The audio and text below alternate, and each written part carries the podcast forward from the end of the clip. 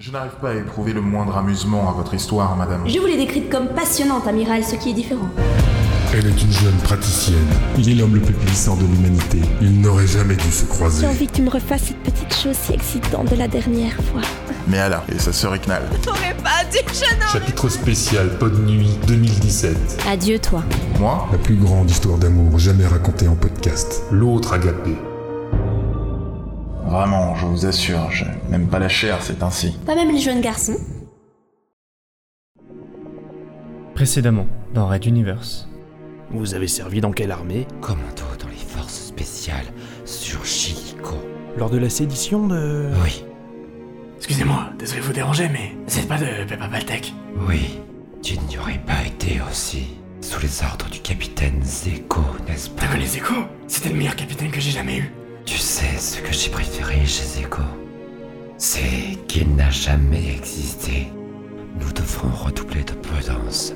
La présence de ce policier n'était pas normale. Notre mission demeure prioritaire, Artok. Red Universe. Chapitre 24. Consécution.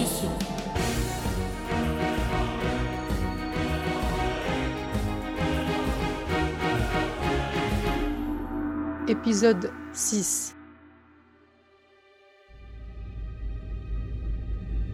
La navette de Stuffy se préparait à l'accostage de l'un des deux nouveaux venus ayant rejoint la flotte. En complément de celui de la station Pignata El Grande, les appareils immatriculés 891 et 970 provenaient de la nébuleuse de Talbot. L'agent mental, officieux second du professeur Carmack, ne put réprimer une expression amusée.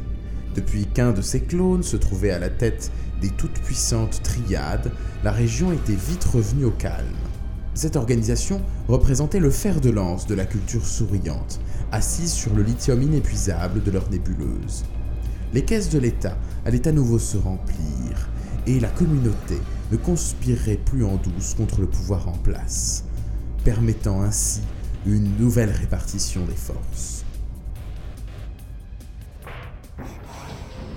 Le sas se déverrouilla sur un court corridor. Les articulations de ses jambes protestèrent au changement de température, ramenant Stuffy Carmack à la dure réalité.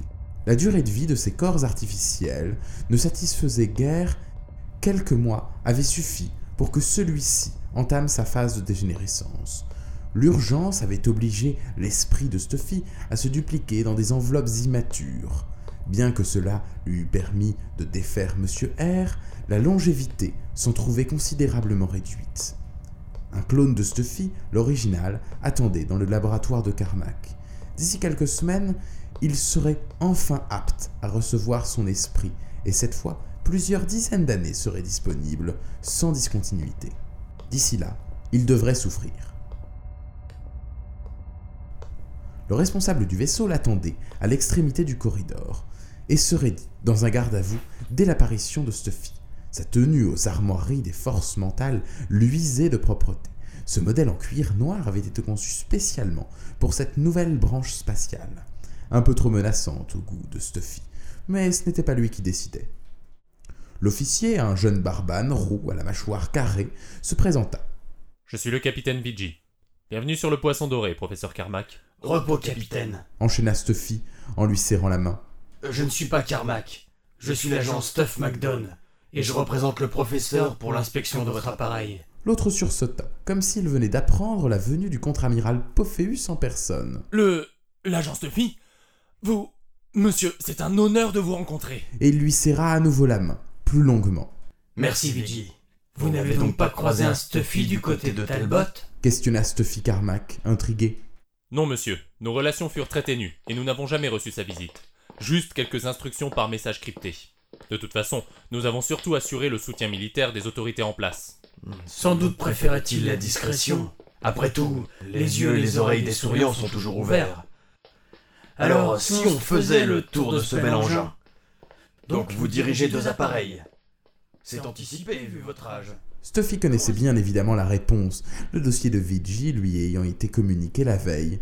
Un surdoué, tout simplement, avec des résultats exceptionnels. mental et surdoué. Ce garçon au bouclier psychique sans faille collectionnait les raretés.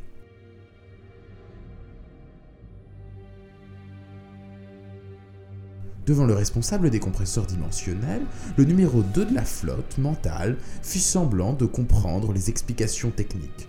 La réalité était que certains postes avaient été délégués à des civils compte tenu de leur complexité. Pourtant, l'électronique embarquée était contrôlée par une IA de dernière génération, libérant les tâches de dizaines et de dizaines de marins. 14 manteaux bien formés suffisaient à faire fonctionner un monstre comme celui-ci. C'était très impressionnant quand on le comparait au précédent. Lorsque un de ces croiseurs s'était approché du Le Liberté, puissant vaisseau amiral de la flotte régulière, alors en orbite autour de Materwan, une réprimande officielle de l'amiral en chef avait été expédiée à Raalto. Les militaires goûtaient peu que des engins de cette taille échappent à leur contrôle. Il n'empêche, 1011 appareils ultra sophistiqués employaient plus de 13 000 manteaux. Un tiers des effectifs étaient donc placés sous la direction de Carmack pour partir dans une aventure colonisatrice d'un univers inconnu. Le vieux professeur, sommité reconnu de tous ici, représentait l'autorité du contre-amiral, et la rumeur disait qu'il avait son oreille, même si Stuffy doutait que le Pophéus de ses souvenirs, courant et hurlant dans le vide, puisse écouter qui que ce soit. Il avait pourtant bien ordonné d'anéantir prioritairement l'Exode, et le professeur Carmack comptait exécuter cet ordre. Si Pophéus avait voulu affaiblir ses anciens services, il ne s'y serait pas pris autrement, le foulard rouge de l'Exode n'étant qu'une excuse.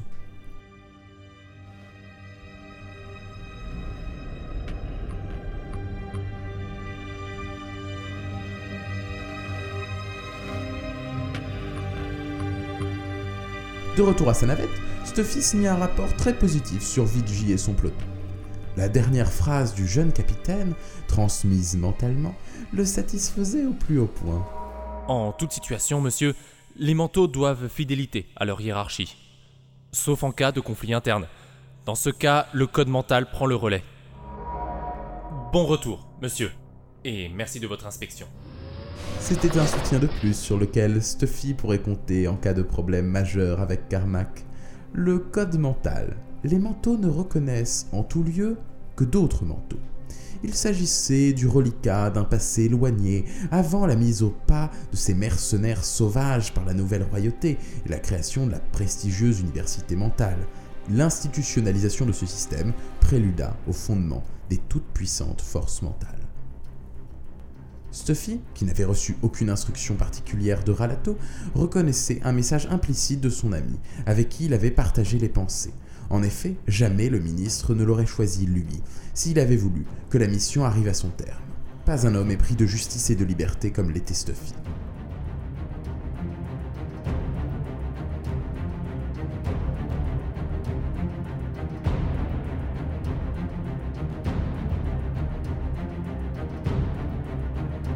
La navette de l'agent slaloma entre quelques appareils géants de l'immense flotte face à la passe de Magellan.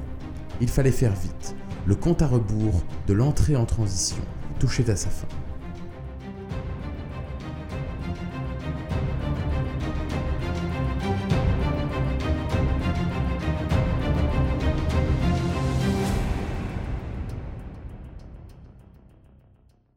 Red Universe. À suivre. Retrouvez les musiques originales, les chapitres complets et les livres numériques de la saga sur reduniverse.fr.